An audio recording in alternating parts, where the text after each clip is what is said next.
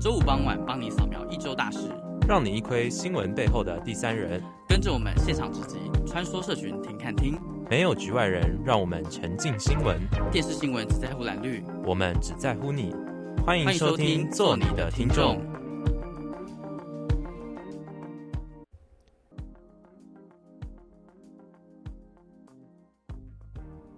大家好，欢迎收听《做你的听众》第一集播出。我是主持人李和学，我是周周。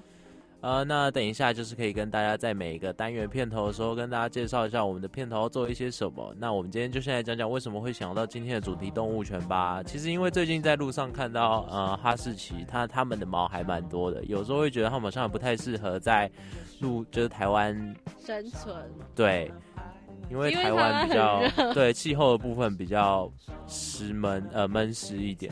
对，那有时候也不知道主人在想什么，就是他们可能看他们可爱，就想说。呃，在家里养啊，或是什么，有时候环境可能不是那么适合他们。虽然说有时候主人会带他们去剃毛啊什么的，可是感觉这好像不是最自然的方法。那我们就是有邀请到，哎、欸，也不是邀请到，我们有像一个机构，对，访问，叫诺亚方舟动物同乐会，那就是它也是跟动物权有关的一个。协会像是现在老人会有长照的一些机制，那他们也就是在推动说动物方面的安养问题。嗯哼，他们就是做在在做这个啦。啊、呃，对，那这就是为什么我会想到今天动物权主题的原因。那等一下再跟大家聊聊。现在就先把这一首歌给听完。这首歌的歌名是《落日飞车》的 samen bon《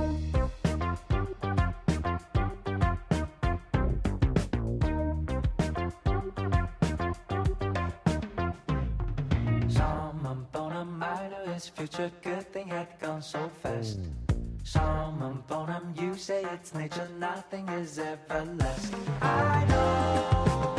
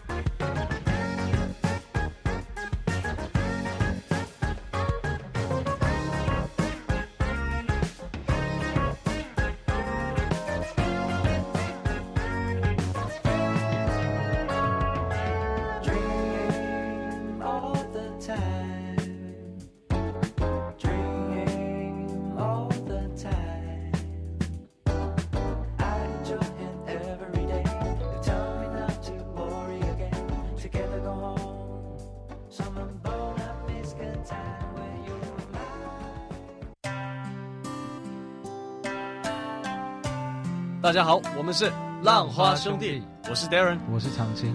你说想哭就弹琴，想起你就想哭就弹琴，想你就写信。想要来点音乐的时候，请与我一同收听世新广播电台 FM 八八点一 AM 七二九。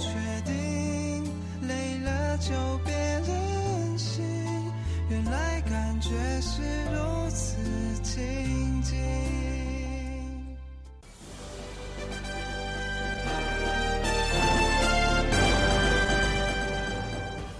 焦点放大镜带您看一题，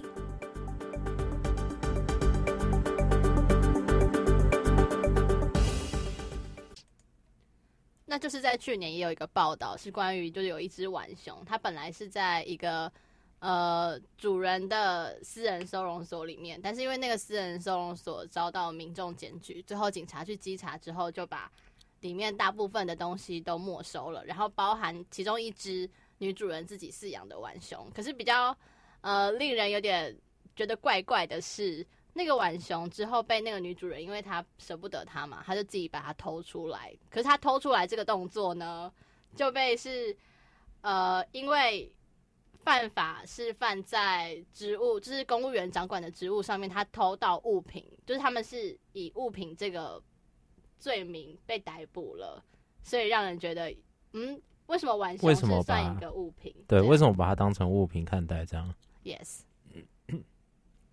对啊，那就是这个也是嗯，在做动物权这个时候的发想之一。那就是关于动物权，大家不是就比较常会想到，像是我们在 Discovery 里面看到的那一些 关于非洲动物，非洲动物，对，非洲各种实录，对，非洲动物，他们就是。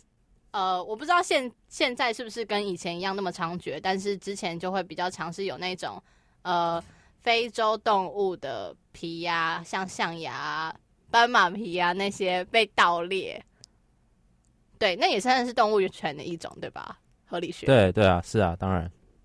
是啊是啊，你对就是非洲盗猎这件事情没有什么想法吗？嗯，像是象牙这个。我印象比较深，就是因为以前在看国家地理频道的时候，然后就有那个时候会没有办法想象，就是为什么我印象中是中国好像比较多在针对象牙，对象牙这一部分的非法盗猎。嗯，然后就是他们在就是在那个时候在看到这个话，就是为什么要偷？不是为什么要偷？就是为什么要盗猎象牙这件事情，其实还蛮不解的。然后后来才知道，其实他们。才那个东西，甚至是可以拿去做一些呃瓷器啊，或者是什么？你说用象牙做瓷器吗？对对对，就是他们可能是为了一些用，连用都不一定会用，就是那个瓷器，他们只是拿来当装饰。对对对对对。哦，那就像我之前就是在查这个的相关资料的时候，也有看到，在美国不知道哪一个州。然后当他们查获那些非法盗猎的仓库的时候，他们是就是一整排，然后就是从上到下走到右，全部都是一颗一颗就是真的虎头，然后它就是被截断，就是摆在柜子里面，太恶心了，就是有一点有点震撼，而且它那些虎头的旁边还有就是有一只真正的老虎在那边走动，就其实那个照片看起来还蛮惊人，而且又很又很残忍这样。嗯，所以呃，为什么要？对他们的那个时候，他们之后查出来那些虎头的主要来源也是去给一些富有人家，就是他们家里的摆饰啊。哦，就是当当做一种也是装饰，对，就是也是一种呃，哇，好残忍哦！我不知道这到底是什么心态，就是摆饰是，嗯哼，那就是呃，现在比较少了啦。可是之前也会有一段时间是大家去盗猎斑马皮。嗯，非非洲那边吗？对，就是也是就是从世界各地，然后盗猎斑马皮。嗯，对。那其实斑马，嗯，它是一个群居的动物。那就是在找斑马皮的过程中，其实呃，在非洲原生那边有很多就是非洲当地出来的寓言故事，是跟斑马皮有关的。因为大家都知道斑马皮的颜色嘛，对，是那种不知道是黑白相间还是白黑相间。对，对，那。就是这里可以讲一个关于斑马皮的非洲小故事。我是拉拉徐佳莹，您现在所收听的是世新广播 FM 八八点一 AM 七二九，最欧系的学生电台。Hello，大家好，欢迎回到礼拜五下午五点播出的《做你的听众》，我是主持人李和学，我是周周。那大家又回来听我们的斑马故事后续，请周周给我们带来精彩的故事。Yes. 那这本呃童话绘本，它其实在台湾是出童话书啦，可是在，在呃它的故事原型是取自取自于非洲那边的寓言故事。那在台湾的书名叫做《贪吃的斑马》。那它的故事主要的内容是呃。有一天呢，就是在非洲的大草原上面，所有动物本来都是呃皮毛是没有颜色的，就是那种一般肉色，像狗狗被剃毛之后那种，有看过那种皮肤的颜色。嗯。那有一天呢，大家，我指的大家不是人类哦，只是大家是呃非洲草原上面的动物。那大家在呃草原上面的一个大洞穴里面，发现了很多。发现了很多那种嗯各种花色的布料，对，说布料的话是有点让它拟人化了，嗯，就是人类的那一些布匹这样，对对对对对，嗯，然后就是大家呢就争先恐后，就是有一些动作比较快的动物啊，像花豹啊，然后像嗯兔子啊、蟒蛇啊，就跑到动物，就是跑到那个洞穴里面，然后找一些他们自己喜欢的花色，然后就是赶快把它们穿起来，然后就是可以裁剪掉多余的布料，就是让他们比较合身这样。那、哦、因为呃这本书名叫做《贪吃的斑马》，那因为斑马就是太贪吃了，它就是连动作呃在印象中都比较慢的乌龟都已经找到一件属于它的绿色的布料，但是。嗯，斑马它就是一直持续的在吃在睡，所以就是大家都跟他说，哎、欸，洞洞穴那边有很多布料、欸，哎，可是斑马就是一直在吃，就是不愿意过去。那就是呃，当斑马看到像花豹啊、大象啊，大家都各自有了自己的布料之后，他自己才觉得说啊，那我自己也应该有一个好看的布料吧。对。那结果他就匆匆忙忙、匆匆忙忙，就是提着他的小肚子，就是他刚吃完饭的小肚子，肚子然后跑去洞穴的时候，发现啊，就是对啊，怎么里面只有剩下一件，没有别的衣服了，对，只剩下一件小小的黑色衣服了。嗯，对。然后当他穿到身上之后，因为他又太贪吃了嘛，那个肚子根本就还没有消化，他就硬穿上去，然后突然那件衣服就裂了。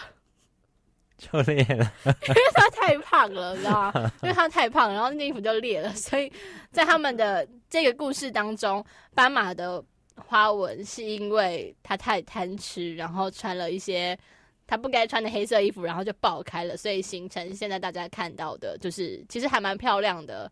嗯，不论是黑白相间还是白黑相间的花纹，这样。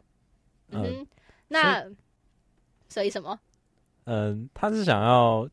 就是借此比喻说什么？他只是因为在我不知道可是不是因为他的身形，可是，在非洲那里的寓言故事当中，会认为斑马是一个贪吃的动物。它因为贪吃，所以就是嗯。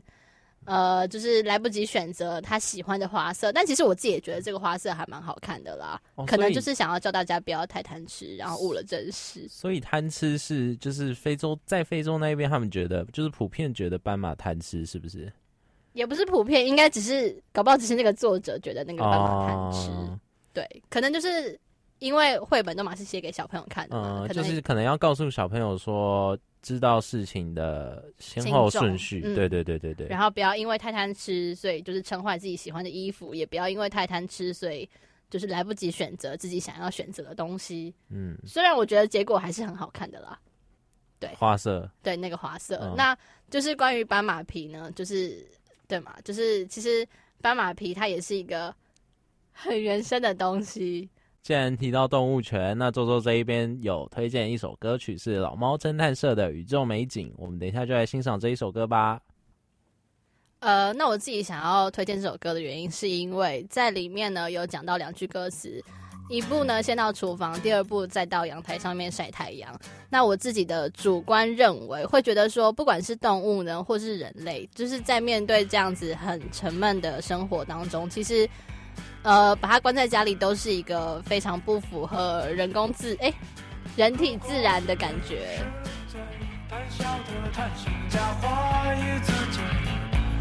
外来如小孩如果我们没有。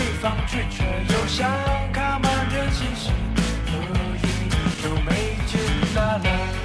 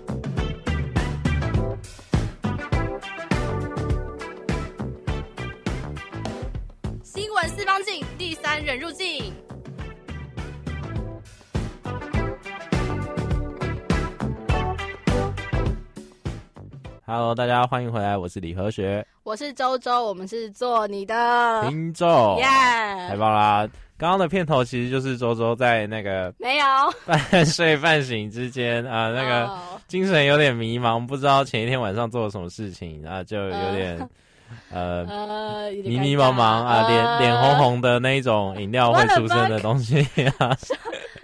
料？啊，小饮料，小饮料，Coca-Cola，Coca-Cola，小饮料，小饮料，对对对，可能喝前一天喝太多了，所以有点胀气。对，小饮料。我们现在来看看，这是现场有观众，现场有观众。好，哎，我们来跟我们的观众挥挥手。好，快住手！我们现在不是在开同乐会哦。哦，同乐会，哎，同乐会。好，那回到正题，我们好，回到正题。邀请到的就是我们有去访问的人呢，他就是来自诺亚方舟动物同乐会的呃抽书。呃，对不起，名字有点难念。呃，初收养的辅导员，那他的名字是林和婷。那那个时候我们去呃诺亚方舟的时候，就是请他来跟我们解释一下，因为现在嗯前面有一段是在讲到说，我们今天动物权会讲到呃人类有长照，那动物有安养的方面嘛。对。那我们去呃诺亚方舟的时候，就有问他说，因为你知道吗？就是现在。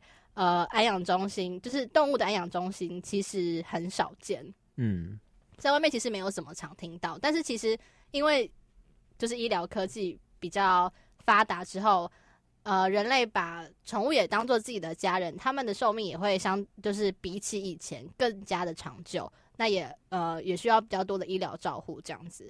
对，那呃，因为对于我自己来说，最好奇。呃，安养中心的事情之一是说，呃，因为我那个时候去到那个安养中心，然后他们里面，哎、欸，冷气是开着的耶，就是冷气是开，呃、我不知道是二十四小时，给动物吹空调的概念。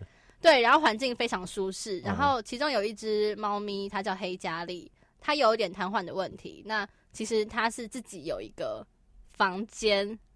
它有一个房间，不是猫猫的房间哦，嗯、是很像人的房间的。等一下，超厉害！我，听错吗？你刚刚说黑加丽吗？怎么了吗？你是说那个嗯，那个我小时候在吃的糖果黑加丽？OK，请 respect，谢谢。好，反正就是一个黑猫，它叫黑加丽，那它有自己的一个很像人的客房的那种房间、嗯嗯嗯。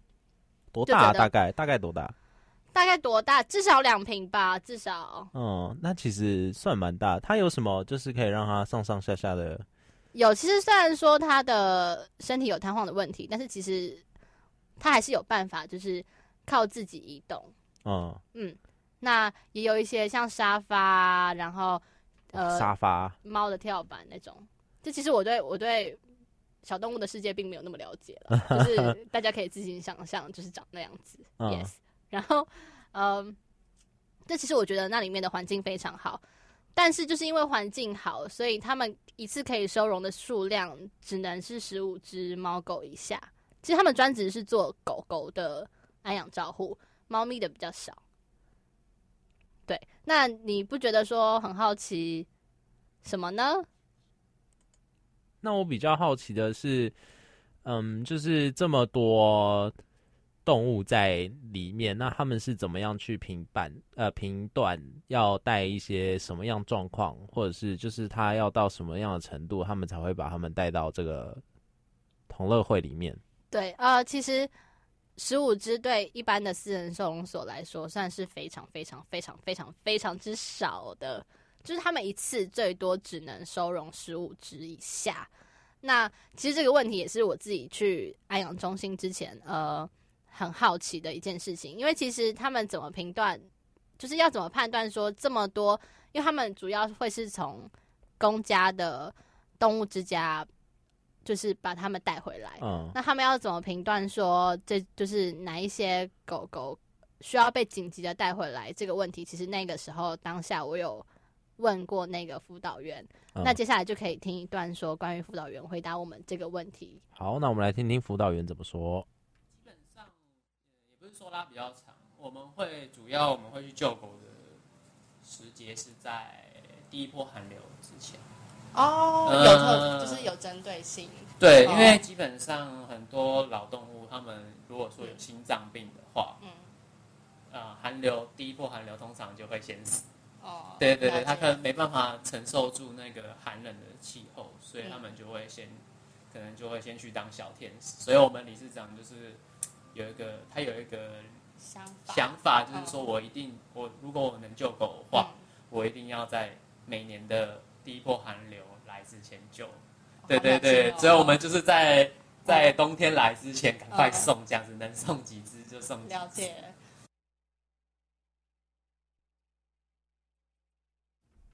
那刚刚听到防护员的说法之后，其实他刚刚有提到，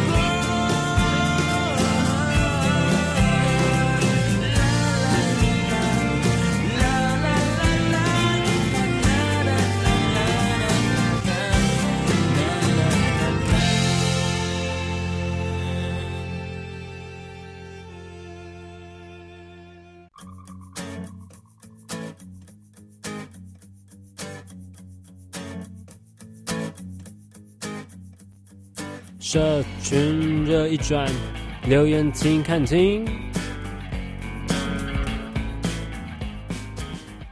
那其实刚刚就是在诺亚方舟里面，呃，养护员有跟我们分享到，现在很多人都会把自己家里的宠物当做是家人一样看待。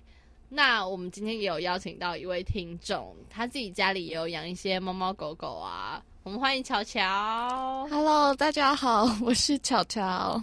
那等下就可以跟巧巧聊一下关于他自己家里养的那三只小猫咪跟动物权有关的想法。好，嗯哼，没问题。那你可以讲一下你家的猫咪就是在夏天活得如何吗？当然就一直处在一个很慵懒的状态，不管是冬天还是夏天。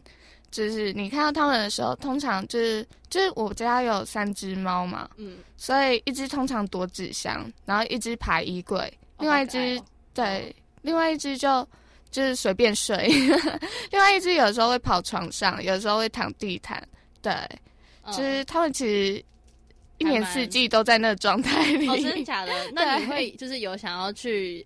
了解他们的心情嘛？因为像前段时间有一些 YouTuber 就会把他们的宠物拿去给宠物沟通师。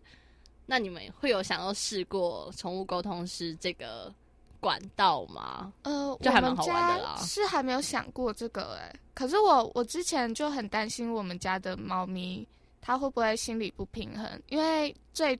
就是最一开始的猫咪，就是最一开始养的那只猫叫 Hola，嗯，然后后来我妈又是又去救援一只小猫，对，所以之后那一只也是，对，就是就是 Hola，我就觉得它变得有点，就是有点孤僻，你知道吗？就是，哦，可是它不是本来就是很孤僻的，本来就不太亲。敬你们，对对，就后来不太亲人，但是我后来就觉得，就是他以前睡在衣柜里的时候，就是他就是怎么说呢？他睡觉的姿势他会面向外面，这种，反正他、哦、你说很有警戒心吗？对他现他他以前不会，他现在就会躲到很里面去。然后就是你去看他的时候，他会背对你，他真的是转身背对你。然后我那时候看到，我就快哭出来了。啊，对，这种老人或者小孩完全不想理你的时候，对对，就是他可能就会觉得说，你们干嘛这样，就把一只猫带回来。对，然后我那时候就会觉得，好啊，这一段是我脑补的，但我就会觉得，天哪，我们好像。就是我爸妈跟我们家的人怎么可以这么喜新厌旧，就这样把 Hola 晾着，就觉得他有点可怜啦。对，因为他就是前段时间我朋友也有去找一个宠物沟通师，因为他们家就是有养一些嗯老鼠，对，然后就是他们他就是想要知道说，因为他那个时候就是高峰的时期，一次是养了八只，那他那个时候就是想要知道某一些，因为。有些人是因为家里的宠物生病了，所以才想要带给宠物沟通师，就是更能精进要怎么照顾他们的方面。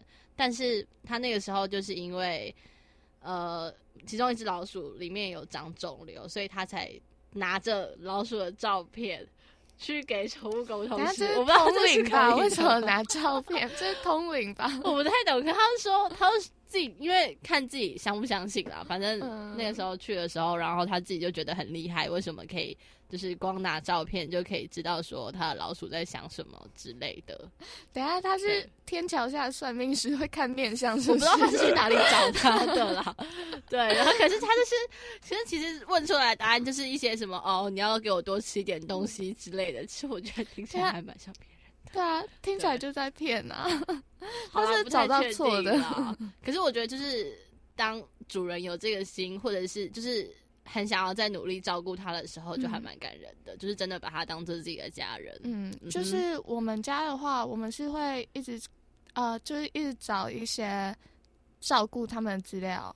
哦，就、嗯、是很用心啊，而且就是就会有一个网站叫毛起来，然后他就、哦、对，然后他就有很多就是介绍你要怎么照顾你的猫咪狗狗的一些资讯。对、嗯，那一般来说，呃，就是你们养，因为你家有养三只小猫嘛，那就是在一次养三只的时候，他们会不会打架啊，或者什么？就是可能会一些状况，那你们是怎么去解决？呃，其实不是一次养，就是他们是慢慢来的。就是先是 Hola，然后再来来的那只我妈救的那只流浪猫叫小橘，然后后来又来一只我妈送朋友送的波斯猫。嗯，对，所以其实有阶级吗？就是我觉得他们的阶级吗。我觉得有诶、欸，因为猫咪它们自己有自己的阶级，哦，对对，最对对对，最先来的一定最大，哦，对，尤其是公的，公的一定比母的大，这样，哦，对，所以就是其实他们蛮常吵架的，怎么吵？对，就是、怎么吵？就是你知道，只要我们哦，我妈她如果去上班，然后我在家的时候，就是你可以目睹到那个现场、欸，哎，就是后来会故意去靠近那个。靠近另外两只猫，嗯，然后他就会预备那个，就是有一个攻击姿势。Oh my god！对，但是他我在想，他是在玩还是真的要闹？就是真的要跟他们吵架？嗯，对，因为有的时候他咬，他是只咬毛而已，就是他是轻轻咬的那种。哦，可是有时候它是真的整个扑上去。对，个性很古怪的一只。对，就是看他心情吧，我想。所以处理的话，我们通常就是。嗯先就是，除非就是真的到一个哦，那后来真的要认真要咬下去的时候，我们就会把它爆开，对，然后分小鱼给他们。嗯，对。那因为刚刚就是上一段，其实就是在讲呃安养中心的事情。那他们就是专门会把会教大家说怎么去照顾那些当你的你家的动物已经老了的时候的状态。那就是你有想过，如果有一天。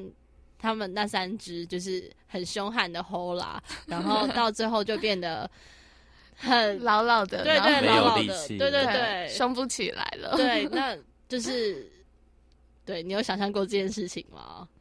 凶不起来哦，我觉得应该不会，以他那种个性，他会他会很像，就是有一些公园的。北北，然后到了很老还是会很凶，这样哦。因为其实就是我很小的时候是住奶奶家，我奶奶家养了四只狗，哦，然后那些狗狗其实跟我们就是我跟我们出生的时候差不多，就是差不多同时出生的。哦，是陪你一起长大。对对对，可是后来大概我国中的时候吧，嗯，他们就就真的很老，对他们来说真的很老。然后你知道带他们去公园的时候就很好笑。嗯，就是当遇到大狗来的时候，他们会躲吗？不是，他突然变超凶哎、欸，然后大狗就被吓跑了。对，真的超好笑。你说像爷爷，然后就是在对他的中年小儿子的时候，对，对对，在对那群小屁孩的时候，哦，凶起来哎。所以我我想很难想象 Hola 老的时候哎、哦，就是他就是一直是那个，就是威风凛凛的样子。对对对，没错。哎、欸，其实。就是不知道这可不可以讲，反正小乔那个时候也有跟我一起去爱养中心啊。Uh. 对，其实也有遇到一些，嗯、呃，他们是本身就有先天上的疾病的猫咪。哎、欸，其实我印象很深刻是，其中有一只，就是它跟人一样有皮肤病，就是那个一直在抓那一只、嗯。然后它就是那个时候养护中心就有帮他们做一个，那叫什么抓板？猫抓板。哦，它是压力大就会去自残。嗯，对，所以。对啊，猫咪就是人。他那时候不是说，就是人有什么器官，人有什么疾病，就猫咪有什么器官，猫咪有什么疾病，就是人有的疾病，猫咪也都会有。嗯嗯，对。所以我觉得真的啦，要好好对待他们。毕竟宠物就是会一直陪伴你。嗯，对，就是他真的是没有任何的跟家人一样。对，他真的没有对他对你没有什么要求，对，他就是一直陪你。所以，就是趁他还在的时候，真的要好好照顾他。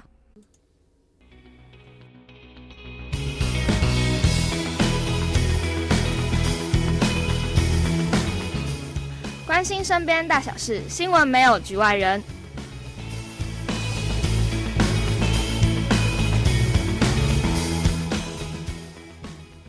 那最后就是来到没有局外人的单元。那其实，呃。一开始发想这个动物权的，就是这个动物权的主题。那之后就是查完这么多资料的时候，有时候也会想，嗯，自己也是一就是一个哺乳类动物，就自己啦。我说人类，米我，然后就是在看那么多照片，像是我刚刚说的虎头啊、斑马皮啊，还有那些在收容所不管是过得好的在同乐会里面的动物，或是在过得比较不好的公立收容 所里面，你不能这样子指涉动物。好，对不起，但是我觉得过得不好，其实不是不是只有动物之家的责任，也有就是嗯，当然就是大家的责任啊，是大家的责任，而且造成后面的爆量也是对，算是大家的工业吧。然后。呃，就是会想到说自己也是一个哺乳类动物。如果当有一天，就是真的就是脑洞大开的情况下，真的有那么一天，然后立场就这样兑换了，或是我们的立场也处在像是那样子的状态中，不管是个人或是群体，呃，也不会想要自己就是被很不好的照顾，或者是遇到一些像是什么。我明明就不是瘫痪，我只是害怕，但是被人家拖着走，被人家以为是瘫痪。我觉得这件事情非常心痛，而且，呃，一个就是头被拿去当别人娱乐的摆饰品，这非常不尊重生命。嗯，对，就是人类其实，在地球这个星球上做的事情，当然是以为为了生存为主，但是有时候就是现在，现在我们。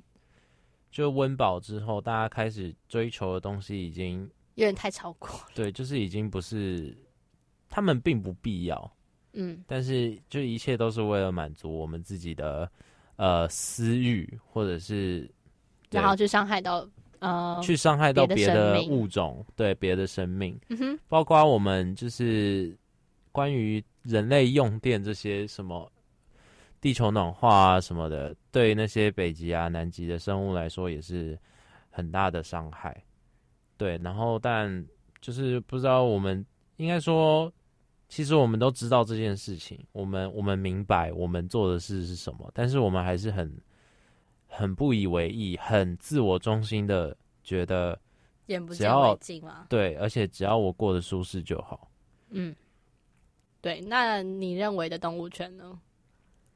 我认为的动物权，其实以一个以一个我们在法律上追求人权的角度来说，其实人权绝对是我们所有的法律当中最就是最被注重的。不管怎么样，就是今天连犯人都要有人权，并不是当然当然，并不是他们要嗯怎么说，就是他们做错了什么事情就没有。就没有被人看得起的权利，但动物没有做错事情啊，动物什么事都没有做，而且它反而是被就是被算是被饲主或者是被人类欺负，或者是说夺走了呃这些居住的地方或是什么的。嗯，对。那以这样子的一个角度来说，大家都是在同一个星球上面共生，共对，共生共存，而且。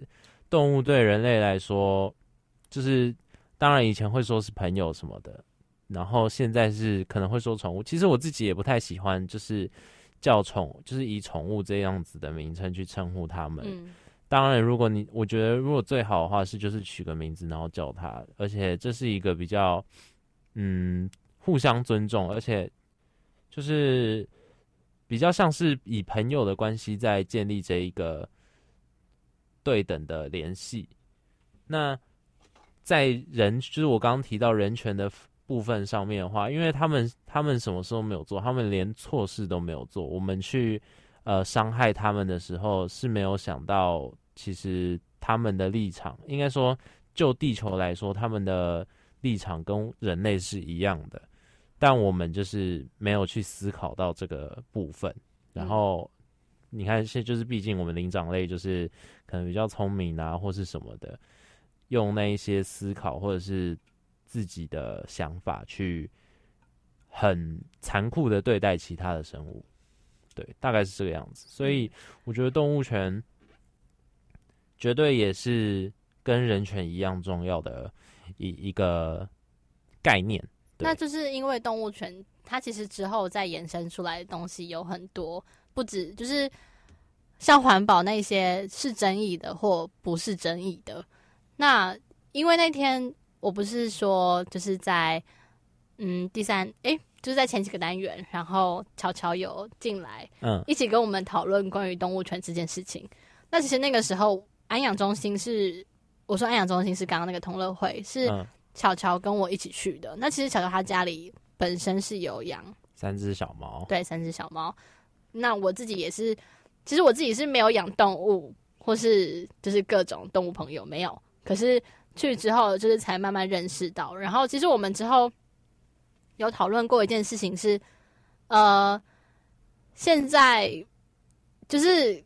关于这种动物权跟尊重生命这件事情，好像应该要从小的教育里面就应该，就是告诉小朋友，对，应该是要让小朋友在认知到这件事情，对对对对对，还小的时候就应该知道，就是并不是只有人类才是生命，其他物种都是需要，需要被尊重的，对，好好被对待的。嗯，那就是呃，其实也有听过有一些家长会特别让小朋友从小长大的时候。跟他一起长大的另外一只小动物，就是他们两个会学习彼此间的互相尊重。嗯、虽然语言跟 maybe 生活习惯那些都不会相同，但是他们就会尊重彼此不同的课题，这样子。嗯，像就是其实我觉得这个方式真的是，就是除了能让小朋友知道其他的生命是也是很重要，然后不能被伤害的以外。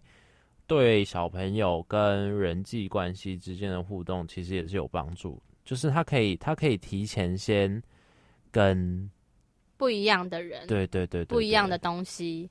去做沟通什么的。嗯、他可能可能可以克服，对他可能可以克服他在跟比较呃其他不同的人啊，或者是什么不一样有差异性的人事物，对，可以有更好的接纳度。嗯其实包含前面那些寓言故事都是啊，就是为了要让小朋友可以在他们的概念里面就知道说要尊重生命这件事情。嗯，嗯，对，那节目是不是就差不多真的要到尾声了？那接下来就听一首歌，就是别人拜托我放的歌。那它其实是关于吸血鬼的。其实它跟就是它对我的印象中，其实跟立场交换有一点点关系。当然啦，因为其实听你这样讲，好像也蛮有道理。吸血鬼也算是，嗯，我们算是同物种，但不同不同的生活方式什么。当然说是幻想的，呃，产物，但是我觉得从这样子的一个角度去体会一下那个感觉也是不错。嗯，那就来听一下这首，我不熟。接下来就让我们来听这一首《If We Were Vampires》。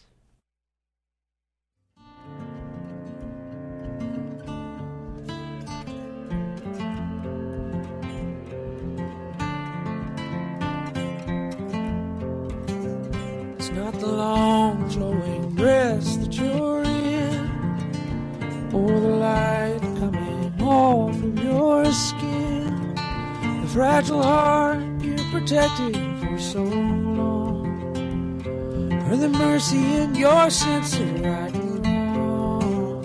It's not your hand searching slow in the dark for your nails leaving love's watermark. It's not the way you talk me off the roof. Your questions like directions to the. Knowing that this can't go on forever. Likely one of us will have to spend some days alone. Maybe we'll get 40 years together, but one day I'll be gone. One day you'll be gone. If we were vampires and death was a joke, we'd go out on the sidewalk and. Laugh all the lovers and their plans. I wouldn't feel the need to hold your hand. Maybe time running out is a gift. I'll work hard till the end of my shift and give you every second I can find. And hope it isn't this can't go on forever. Likely one of us will have to spend some days alone. Maybe we'll get 40 years together. One day I'll be gone. One day